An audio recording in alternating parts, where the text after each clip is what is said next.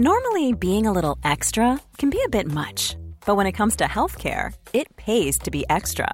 And United Healthcare makes it easy with Health Protector Guard fixed indemnity insurance plans. Underwritten by Golden Rule Insurance Company, they supplement your primary plan, helping you manage out of pocket costs without the usual requirements and restrictions like deductibles and enrollment periods. So when it comes to covering your medical bills, you can feel good about being a little extra. Visit uh1.com to find the Health Protector Guard plan for you. 95.5 Charivari präsentiert. Einfach machen. Mutige Menschen, die jetzt ihren Traum leben. Der Podcast mit Susanne Brückner. Herzlich willkommen zu meinem neuen Podcast, der für mich ein echtes Herzensprojekt ist. Ihr hört in diesem Podcast Menschen, die ganz mutig ihren Traum gefolgt sind, die ganz mutig ihre eigene Vision verwirklicht haben, ganz egal, was das Umfeld dazu gesagt hat, ganz egal, wie verrückt vielleicht diese Idee erstmal erscheinen mag. Diese Menschen haben alle eins gemeinsam, sie haben sich nicht beirren lassen und sind einfach ihren Weg gegangen und sagen jetzt, wir sind glücklicher als jemals zuvor. Ich hoffe, diese Geschichten inspirieren euch genauso wie mich und ich wünsche euch jetzt ganz viel Spaß beim Zuhören.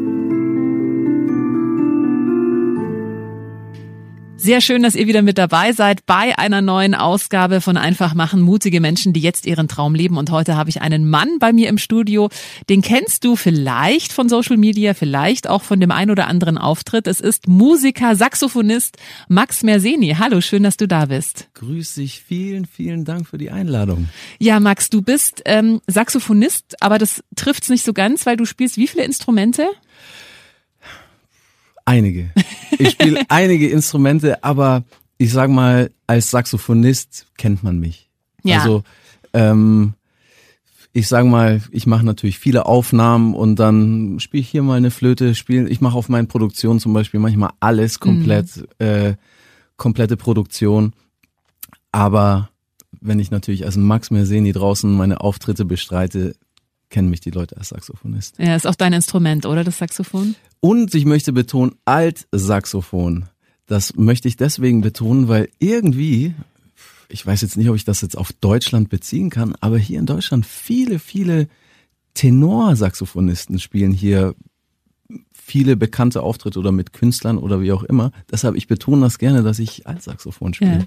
Ja. Äh, ich habe dich auch schon diverse Male live erlebt, unter anderem auch mal bei einem Kollegen von mir, da hast du auf einer Hausparty gespielt, das war sensationell. Du hast auch bei der Afterwiesen-Party ganz oft gespielt, da kennt man dich auch. Du bist, äh, warst jetzt am Wochenende erst in Ischgl, hast du erzählt, also du kommst sehr viel rum, bist jetzt wieder in Spanien, ähm, hast auch eine Zeit lang in New York gelebt, aber lass uns mal ganz zum Beginn deiner Musikkarriere zurückgehen, beziehungsweise wie hast du denn eigentlich eigentlich deine Liebe zur Musik entdeckt? Das ist dir ja so ein bisschen eigentlich mit in die Wiege gelegt worden, oder? Ja, ist ja tatsächlich. Mein Vater hat ganz klassisch in einer dieser letzten Big Bands, die es ja noch, also es gab ja hier von Hugo Strasser, Max Greger, wirklich wie man sich's vorstellt, Ballroom, man kommt hin, zieht schöne Kleider an ähm, und ja, eigentlich fast schade, dass es sowas eigentlich sehr, also es ist sehr, sehr ausgestorben, aber mein Vater war der Gitarrist und Sänger bei Ambroselos 35 Jahre und natürlich ähm, bin ich ne, bin ich damit aufgewachsen, ja. von Auftritt zu Auftritt und äh, wurde natürlich hier und da immer mal mitgenommen. Ähm, ich will jetzt nicht sagen, dass das gleich die Momente waren, die mich jetzt äh, eingefangen haben, dass ich gesagt habe, oh, das muss ich jetzt machen. Aber es ist dann schon ein, das es wird einem irgendwie so ein bisschen eingeimpft und ich bin tatsächlich dann irgendwie dann da so reingefallen in das Ganze. Wann hast du das allererste Mal bewusst selber Musik gemacht? Boah, das muss ich, glaube ich, da muss ich schon sehr weit zurückdenken. Also das ist tatsächlich ähm, in einer Musikschule, glaube ich, gewesen, bei einem sage ich jetzt mal, sehr limitierten Keyboard-Lehrer, da wo man dann, so wie jeder das das auch vielleicht noch kennt, wo man irgendwie so Keyboard, Keyboard Bücher oder so Musikbücher geschenkt bekommt, mhm. nicht geschenkt bekommt, also einfach, man kommt in so eine Musikschule und mhm. muss halt so wirklich diese schlimmen Songs einfach mhm. spielen und mhm. lernen, wo halt auch die ähm, Lehrer recht limitiert sind und wo auch das Lernen und Musik machen noch nicht so wirklich Spaß macht. Jetzt war dein Papa ja äh, Gitarrist und Sänger. Du spielst Saxophon, Altsaxophon. Äh, ist jetzt auch nicht so das klassische Instrument, wo die Eltern sagen, hey, probier doch mal Altsaxophon. Also Klavier ist ja eigentlich der Einstieg oft oder Gitarre. Wie war das bei dir? Wie gesagt, also bei mir war das ganz zurück noch irgendwie so Block, Blockflöte, mhm. ähm, aber dann schnell zum Klavier gegangen. Und ich würde auch sagen, das ging dann auch erstmal so ein bisschen dahin, weil ich meine, jetzt als, als junges Kind hat man jetzt alle möglichen Interessen, viel Sport gemacht mhm. äh, und wir haben das erstmal auch so laufen lassen und ich glaube so der ja dieser Turning Point war dann wirklich, wo ich dann auch hier in diese musische ins musische Gymnasium gekommen bin, ähm, wo es halt die Möglichkeit gab ein Nebeninstrument, also man musste ein Nebeninstrument machen und das war dann Saxophon und mhm. da habe ich dann auch gleich einen sehr guten Lehrer gehabt und das fällt dann schon und fällt und steht dann glaube ich schon damit dass man am Anfang schon jemand hat, der einfach das sehr, sehr gut einem beibringt und der auch selber äh, auch da unterwegs ist und das nicht nur macht, ah, ich gehe jetzt, äh, ich gehe jetzt in die Musikschule, unterrichte, äh, zeige ihm hier die Noten und das war's, sondern das war wirklich ein Berufsmusiker, der halt einfach noch im Gymnasium unterrichtet hat und da habe ich dann schon gemerkt, ah, okay, das ähm, der hat mich dann auch schon ein bisschen anders rangenommen, würde mm. ich jetzt mhm. mal sagen. Mm. Und da ist auch deine Liebe dann zum Saxophon entstanden? Liebe ist wirklich schwer, dass ich jetzt sage, ich bin jetzt fall in love with the Saxophone, aber ähm, es hat sich wirklich entwickelt, weil ich muss ja wirklich sagen, bis in der fünften, sechsten, siebten Klasse ähm, bin ich mit so einem äh, ja mehr schlecht als recht äh, aussehenden Saxophonkoffer, der ja auch immer so ein bisschen, ja, weiß ich nicht, es war jetzt nicht so super cool, wo ja. ich gesagt habe, ich habe auch Basketball gespielt und äh, da war auch die Zeit, da hast du Hip-Hop gehört mhm. und alles. Ähm, es war jetzt nicht so, dass ich gesagt habe, boah, super hip und habe mich da schon voll verloren da drin. Ähm, aber ich habe es gemacht ähm, und bin auch froh jetzt natürlich im Nachhinein, dass ich es gemacht habe. Man muss ja auch sagen, also von diesen ganzen Instrumenten, also ich hätte es jetzt auch schlechter erwischen können als wie ein Saxophon. es ist, wie gesagt, als junges Kind denkst du, hast du so viele Gedankengänge und sagst jetzt auch nicht gleich jetzt, was, was mache ich aus meinem Leben mhm. so. Also mhm. ähm, ich habe viele Dinge, meine Eltern haben mir viel ermöglicht, dass ich viel ausprobieren sollte. Und da bin ich wirklich nach wie vor sehr dankbar. Äh, alle möglichen Sachen an Sport, alles mhm. mögliche an Instrumenten. Ähm, und wie gesagt, das Schöne war halt da zu der Zeit in der Schule, man hat das halt gemacht äh, und ich habe dann auch irgendwie geübt und das Schöne ist ja dann auch wirklich, wenn du dann siehst, dass du Fortschritte machst und das ist ja das, was dich dann wirklich bewegt, wo du dann sagst, hey ja, ah, ich möchte vielleicht mal das können oder das machen und so ist dann auch die Liebe gewachsen mhm. dazu. Ja, du hast ja dann schon als Jugendlicher eine recht steile Karriere hingelegt. Also mit 16 bist du aufs Konservatorium und warst da mit Abstand der Jüngste mit Abstand der Jüngste. Das heißt, wie alt waren alle anderen? Die anderen waren alle, lass mal sagen, vielleicht ab 20, 21, mhm. alle eigentlich alle nach dem Abitur hingegangen. Ich habe damals den anderen Weg gewählt, weil ich habe gesagt, also bei mir hat's nur für die Realschule gelangt, mhm. muss ich ja, muss ich mal sagen. ähm, und da haben wir natürlich zu Hause haben wir gesagt, so was machen wir jetzt so, weil eigentlich die große Mathematik oder Physik oder was auch immer, also die große Leuchte war ich da nicht. Ähm, aber hatte halt einfach ein Gefühl für zum Beispiel, also beim Musikmachen, bei mir war das immer so, ich habe immer gespielt, wusste damals teilweise gar nicht, was ich spiele, aber ich hatte schon ein gutes Feeling für mhm. Sachen.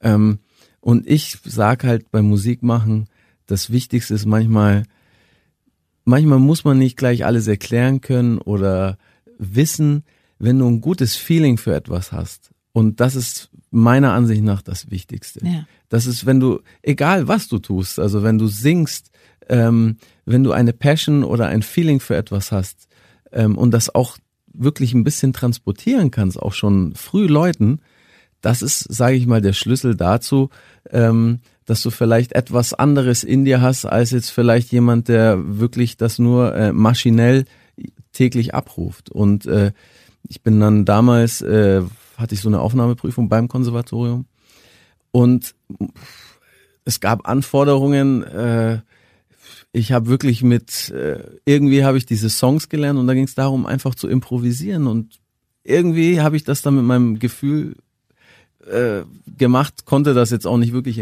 erklären, was ja eben auch beim Improvisieren so sein soll, dass man ja. das jetzt nicht auseinander nimmt. Ähm, aber ich glaube, das war so ein bisschen mein Vorteil, aber natürlich war ich natürlich, die großen Hürden waren dann damals schon, weil das natürlich ein Riesenplan ist, auch was Theorie betrifft und das war für mich schon, also ich habe da, ich habe mich in die ersten Vorlesungen mit 16 reingesetzt und ähm, ich habe, ich habe, ich, ich habe zwar, ich war in jeder Vorlesung, habe immer alles mitgeschrieben, aber ich habe 80 Prozent davon nicht verstanden. Ja, ja. Aber wie war das? Ich meine, als 16-Jähriger mit lauter Anfang 20-Jährigen, also das ist ja auch, da steht man ja noch schon noch woanders in seinem Leben mit 16 als jetzt mit Anfang 20. Ähm, hast du da Freunde gefunden oder war das eher eine einsame Zeit? Ich würde das eher als eine einsame Zeit äh, bezeichnen. Das, ich meine, ich bin natürlich jetzt als Typ, ich habe immer, ich war, ich war ja noch zu der Zeit, ich habe ja viel ich hatte ja viel Freunde auch noch. Ich habe ja einen großen Basketballkreis gehabt. Das war so meine zweite Liebe zu der Zeit. Aber da ist es dann eher gescheitert an der Sportkarriere, dass ich gesagt habe, also 1,86 ist groß, mhm. aber ich sage jetzt mal, mit den Skills, die ich als Sportler hatte, wären 10, 15 Zentimeter noch mehr gewesen, um das wirklich professionell zu verfolgen. Und von der Art, wie ich als Persönlichkeit bin, bin ich natürlich mit den Basketballern und Sportlern viel besser zurechtgekommen ähm, als jetzt mit dem vielleicht eher introvertierten äh, künstlerischen Musikern. Ähm, weil natürlich komme ich dann da mit 16 hin, höre vielleicht auch ein bisschen Hip-Hop, RB und bin einfach offen, open-minded, was ich als bis heute immer vertrete, dass ich sage, ähm, ich finde es wichtig, für alles an Musik zu hören, einfach ja. zumindest mal anzuhören. Und man kann ja über alles seine Meinung bilden. Ähm, aber es war da, ähm, ja, man geht halt dahin in die Hochschule und es war sehr, sehr jazzlastig, was auch gut ist. Das ist ja das Studium. Aber ich habe das Gefühl gehabt, äh, dass das alles so ein bisschen in einem Kosmos beschränkt ist und ähm, dass so ein Typ allein nur von meiner Optik, wie ich vielleicht schon aufgetreten bin, dass das irgendwie so ein bisschen auf Ablehnung gestoßen mhm. ist. Ich meine, man ist zurechtgekommen miteinander, aber ich würde jetzt sagen, die ganz große Freundschaft in den paar Jahren ist jetzt nicht entstanden. Aber jetzt rückblickend nach, weiß ich nicht, ist ja jetzt dann doch schon 18 Jahre her, mhm. das äh, eine Wahnsinnsweile. Natürlich kenne ich noch die ganzen Nasen, mit denen ich da studiert habe und mit manchen natürlich, man lacht über gewisse Sachen jetzt und es ist ja, die Zeiten haben sich ja auch so äh, geändert, weil jetzt teilweise auch für einen Jazzmusiker mal cool ist, Hip-Hop zu hören. Mhm. Also die Zeit hat sich ja auch geändert, dass man Jetzt ist ja jeder open-minded. Jetzt auf einmal muss man ja alles super ja. finden. So jetzt äh, hört man, soll man Hip-Hop hören. Jetzt ist ja alles super toll, genauso wie in Politik, äh, gesellschaftlich oder musikalisch. Und das finde ich manchmal schwierig, dass äh, weniger da manchmal irgendwie wirklich eine eigene Stimme haben. Das klingt jetzt auch so, als wäre dieser ganze Jazz-Kosmos, also diese klassischen Jazzmusiker schon mh, mm, sehr, wie formuliere ich das jetzt, äh, möglichst neutral, ähm, auf ihr, auf ihr Musikgenre, ähm, ja, konzentriert. Also da wäre nicht so viel Offenheit für anderes, was ja interessant ist, weil Jazz, da geht es ja viel um Improvisation, um irgendwie eigentlich offen sein für keine festen Regeln. Man improvisiert viel, aber das gilt dann nicht für andere Musikstile, sondern man ist dann schon, wenn man Jazzmusiker ist, ist man Jazzmusiker und macht aber dann nicht aber auf einmal R&B oder so.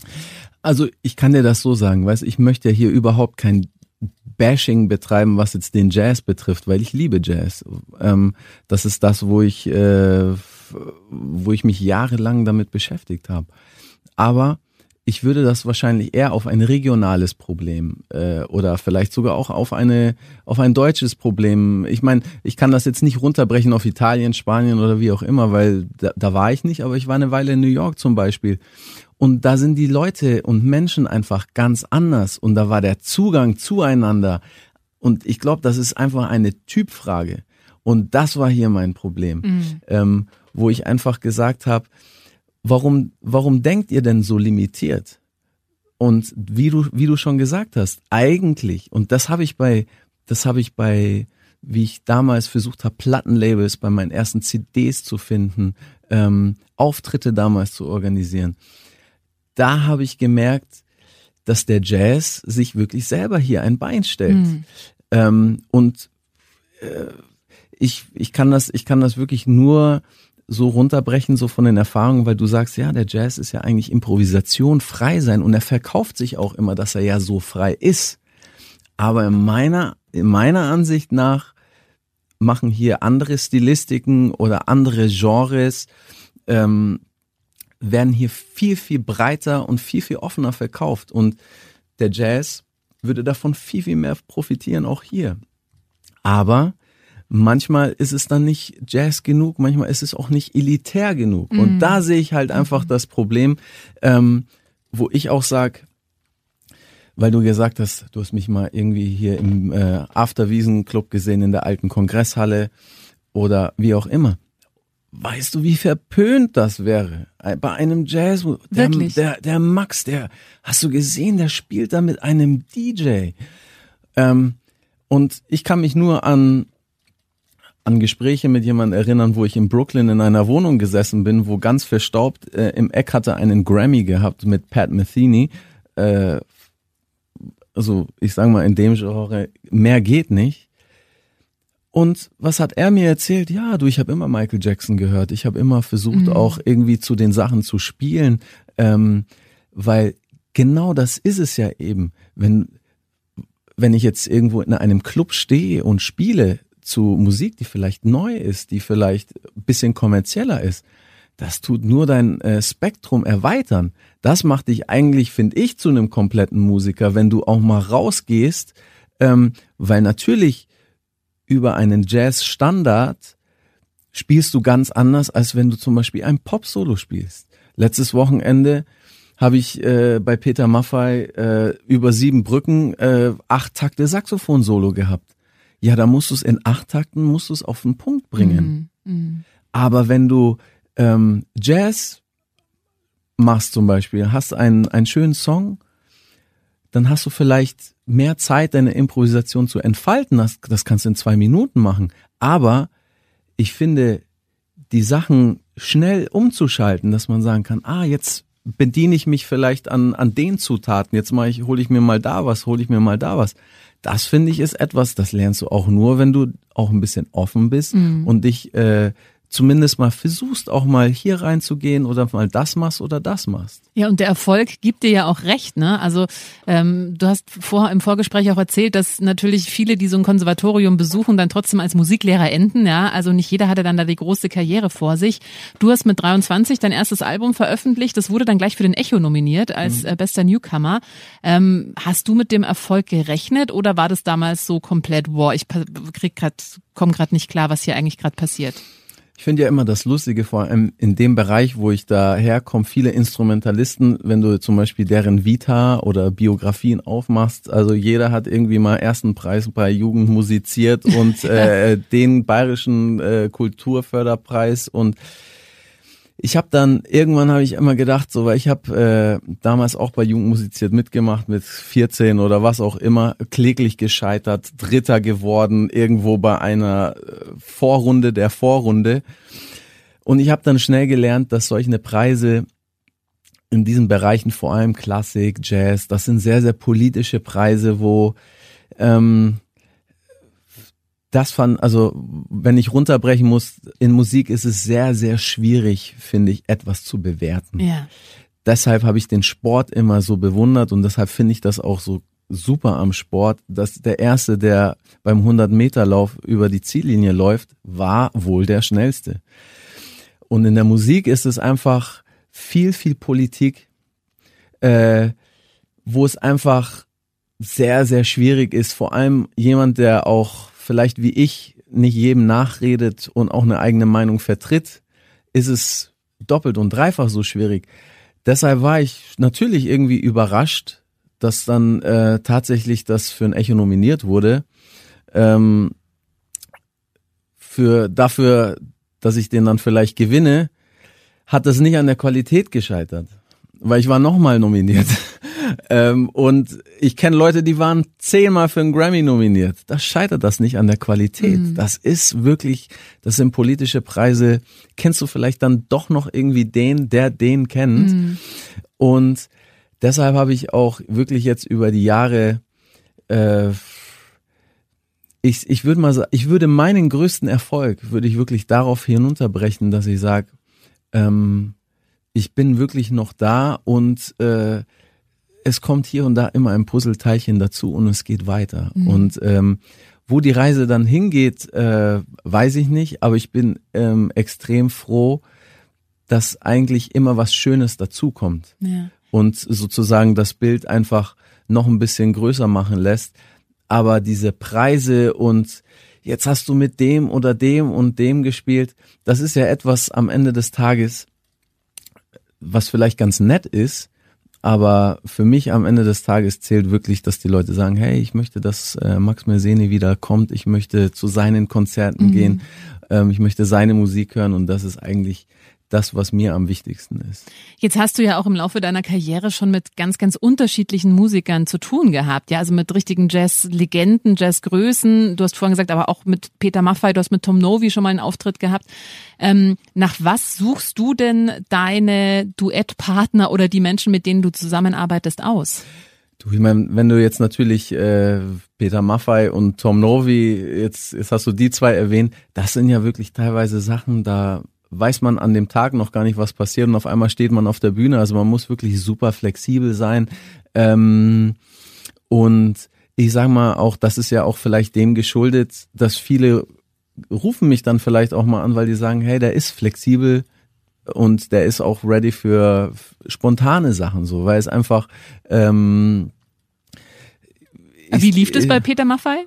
Du warst irgendwo, wo er auch war und dann hat er gesagt, komm nein. Nein, nein, nein, das, das, das war nicht so, aber ich meine, ich glaube, in, in dem Fall war das so, dass, glaube ich, noch zwei Tage gar nicht äh, feststand, ob dieser Song wirklich passiert, äh, tritt er wirklich auf. Mhm. Also ich sage mal, man muss wirklich oft im Leben auch für Sachen vorbereitet sein, ähm, die vielleicht nicht zu erwarten sind. Und das ist auch das, was ich immer mache. Also ich habe oft ich habe, wenn, wenn ich manchmal Anrufe krieg mit für Künstler, ähm, wo ich vielleicht ein Programm bekomme. Also ich tue mich nicht nur für das Programm vorbereiten. Ich schaue mir auch vielleicht an, was könnte vielleicht noch on top passieren.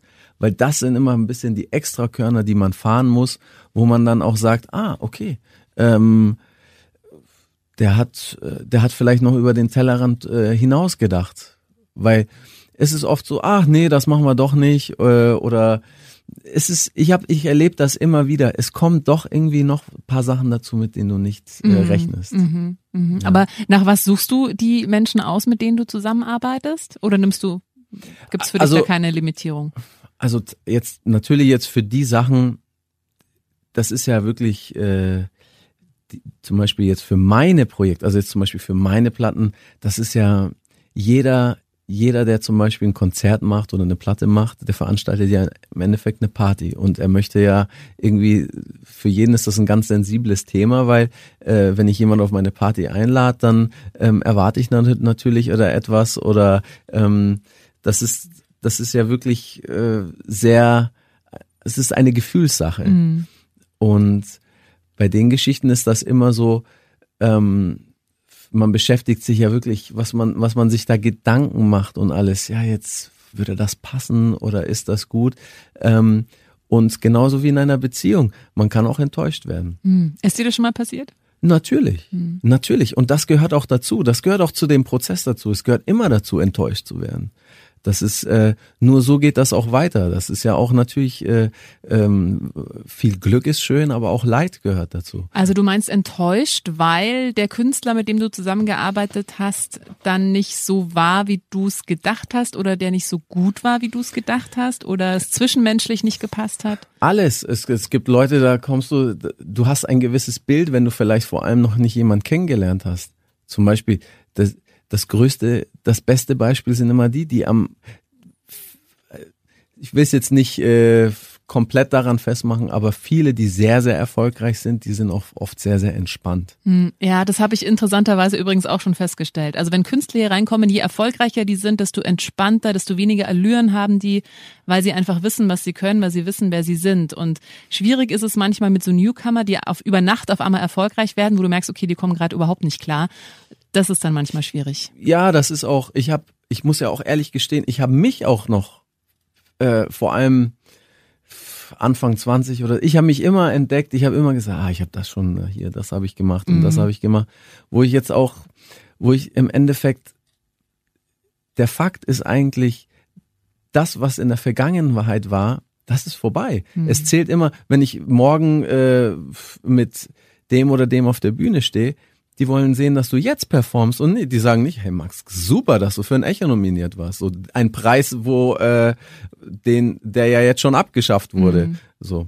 Also, ähm, was ich jetzt nicht, äh, ich möchte das jetzt nicht schmälern in ja. dem Sinn, aber ich sage, es zählt das, was heute ist, was mhm. in dem Moment ist. Und da habe ich halt auch gelernt, das, das ist das, was zählt. Mhm. Und vor allem jetzt, wenn, wenn du jetzt zum Beispiel sagst, irgendwie Allüren, ich habe natürlich auch schon mit bekannteren Leuten mal was gemacht. Da habe ich natürlich auch schon wildeste Allüren erlebt. Also auch lustige Geschichten, wo ich einfach, ähm, wo ich gesagt habe, das ist schon so drüber. Aber ich muss ja auch sagen, wenn jemand Allüren hat, aber das dann auch wirklich auf das absolute Maximum treibt, finde ich das natürlich auch Weltklasse, weil das für mich auch wirklich dann wieder so Personality ist. Mhm. Ich spreche immer nur davon, äh, wie du schon gesagt hast, jemand, der jetzt vielleicht über Nacht irgendwie sagt, boah, ich habe jetzt irgendwie fünf Millionen auf meinem YouTube-Ding äh, und äh, das wird jetzt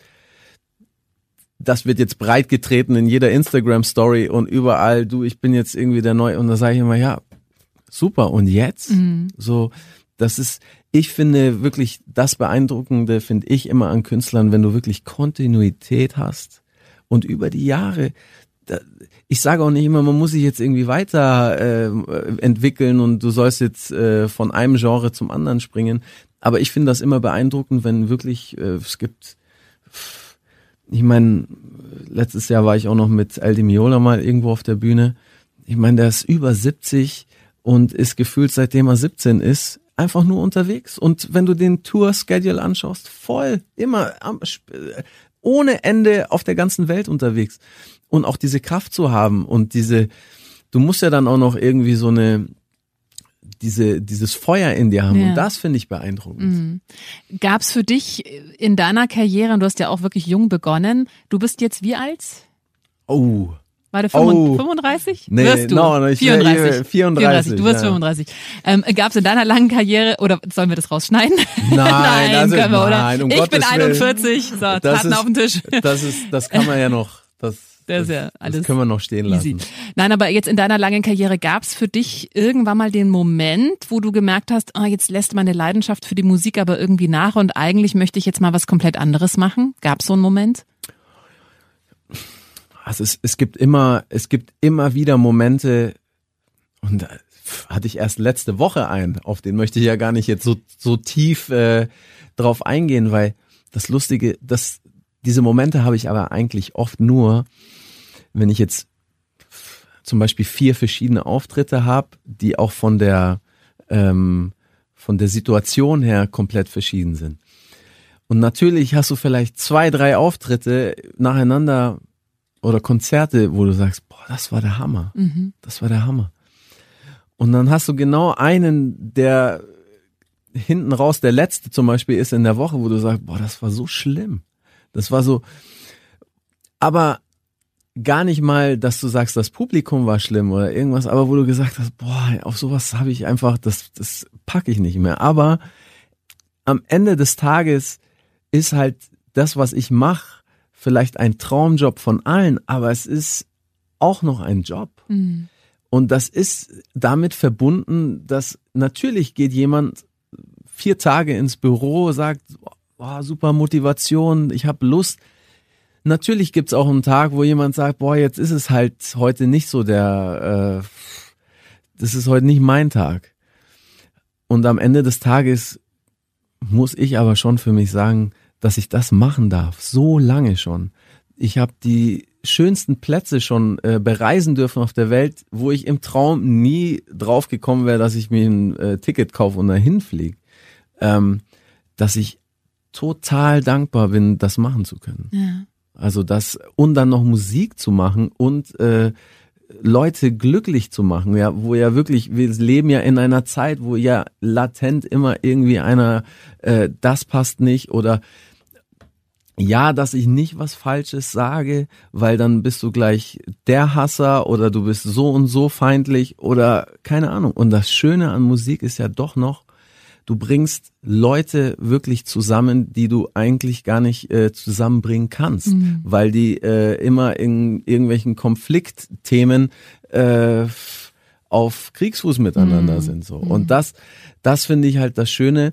Und deshalb bin ich auch so, dass ich mich politisch oder gesellschaftlich aus manchen Themen extrem zurückhalte, weil es ist immer schwierig, einen Konsens zu finden, dass man sagt, ich teile die Meinung. Und wir haben ja hier oft wird so eine Meinung äh, vertreten, dass ich gehe mit der Masse mit, weil wenn ich nur vielleicht etwas ein bisschen anders sehe, wirst du hier gleich sehr, sehr außen vor dargestellt mhm. und äh, wie kannst du nur, wie, wie, warum oder wie.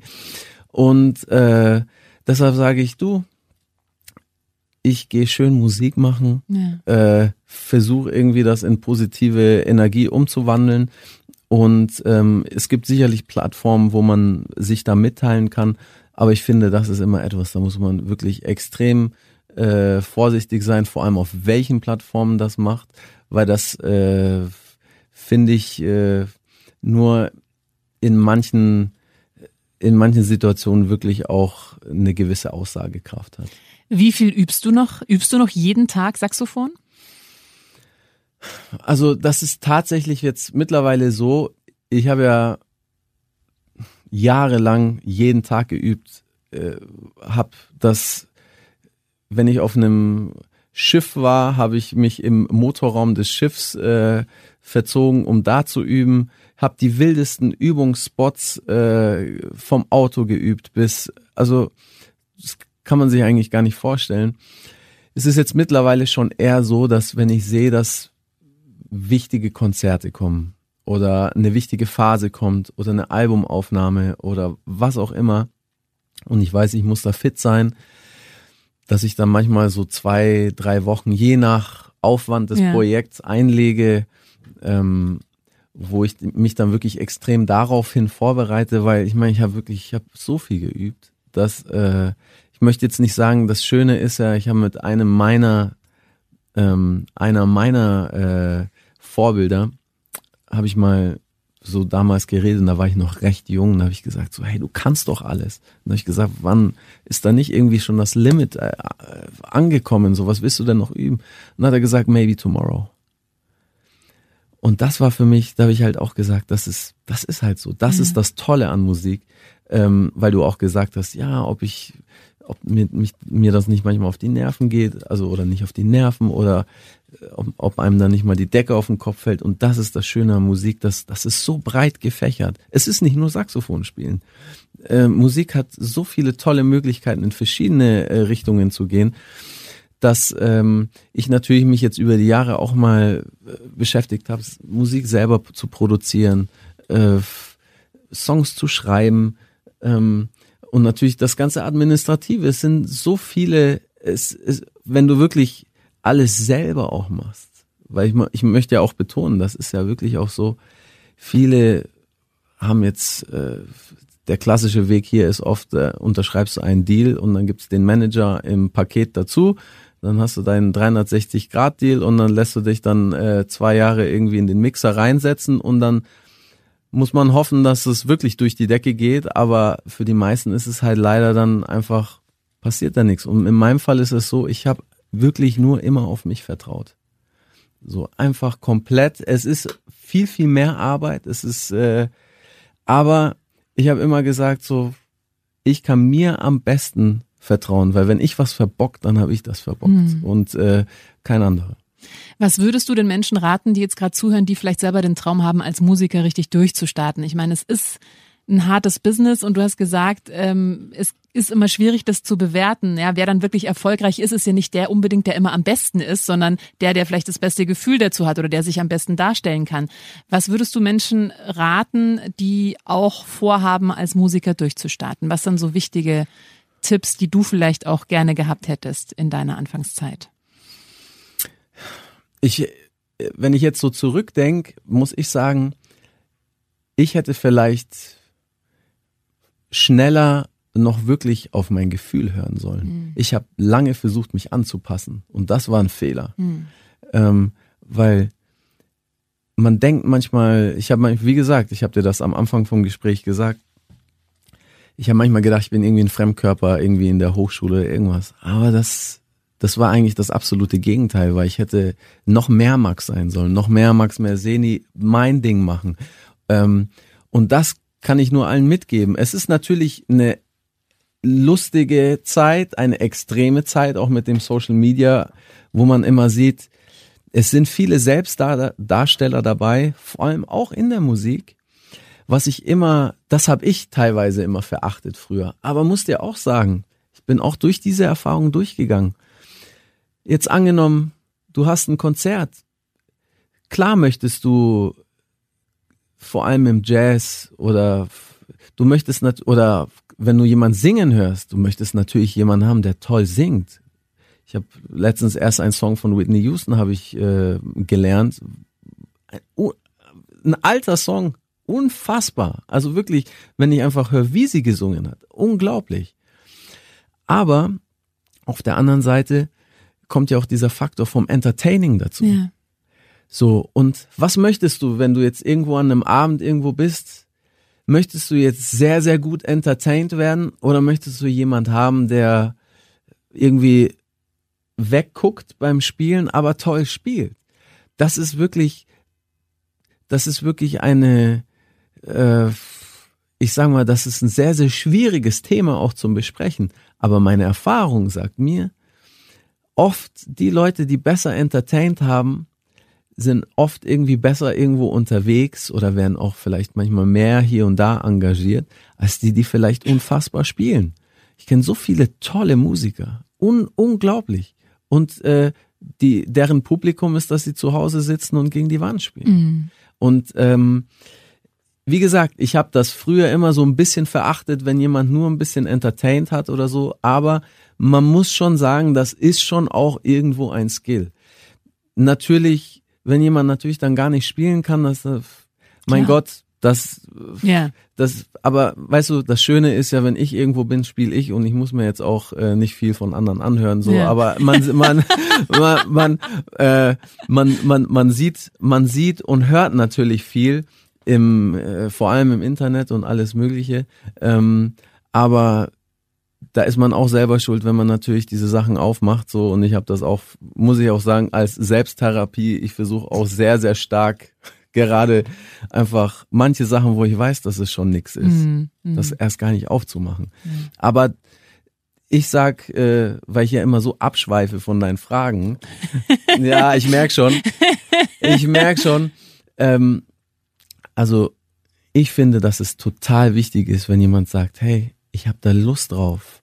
Ähm, und es wird ja oft gesagt, ja, Musiker kannst du ja nicht werden, das kannst du ja nicht machen, damit kannst du ja gar nicht überleben, das ist ja nur, da bist du ja nur Unterhalter und da wirst du in der Musikschule enden. Also am Ende des Tages findet das alles in deinem Kopf statt und wenn du sagst, du kannst das machen und du hast Lust, äh, natürlich funktioniert das. Das, was ich nur sagen kann, es ist genauso, harte Arbeit. Und die harte Arbeit ist darin, wenn man auf einmal viel Zeit hat, weil man dann nicht fünf Tage die Woche arbeiten geht. Aber ähm, genau in diesen Zeiten ständig am Ball zu bleiben. Du musst auch genauso alles nachlaufen.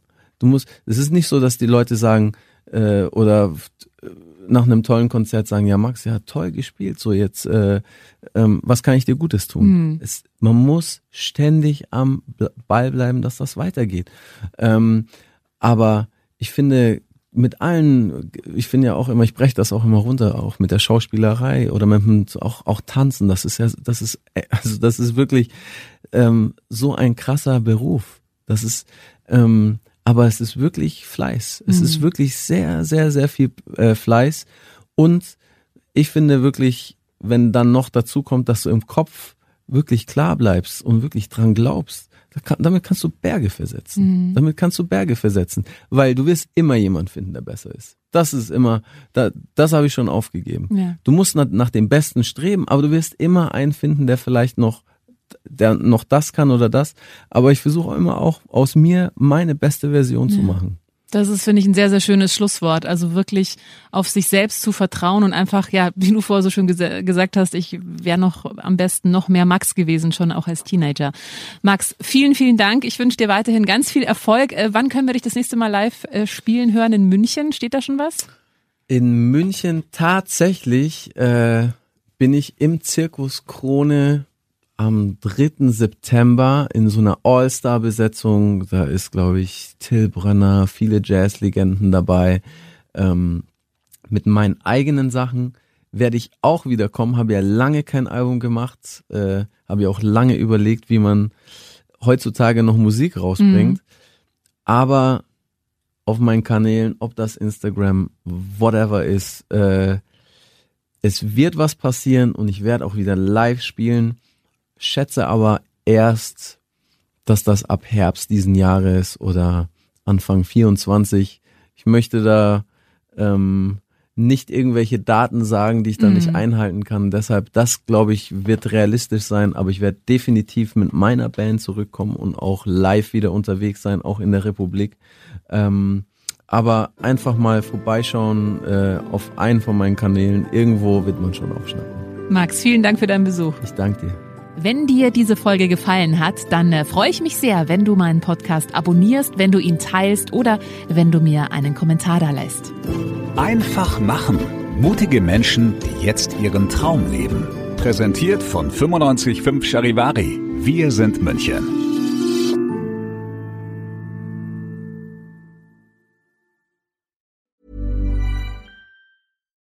Botox Cosmetic, out of botulinum toxin A, FDA approved for over 20 years. So, talk to your specialist to see if Botox Cosmetic is right for you.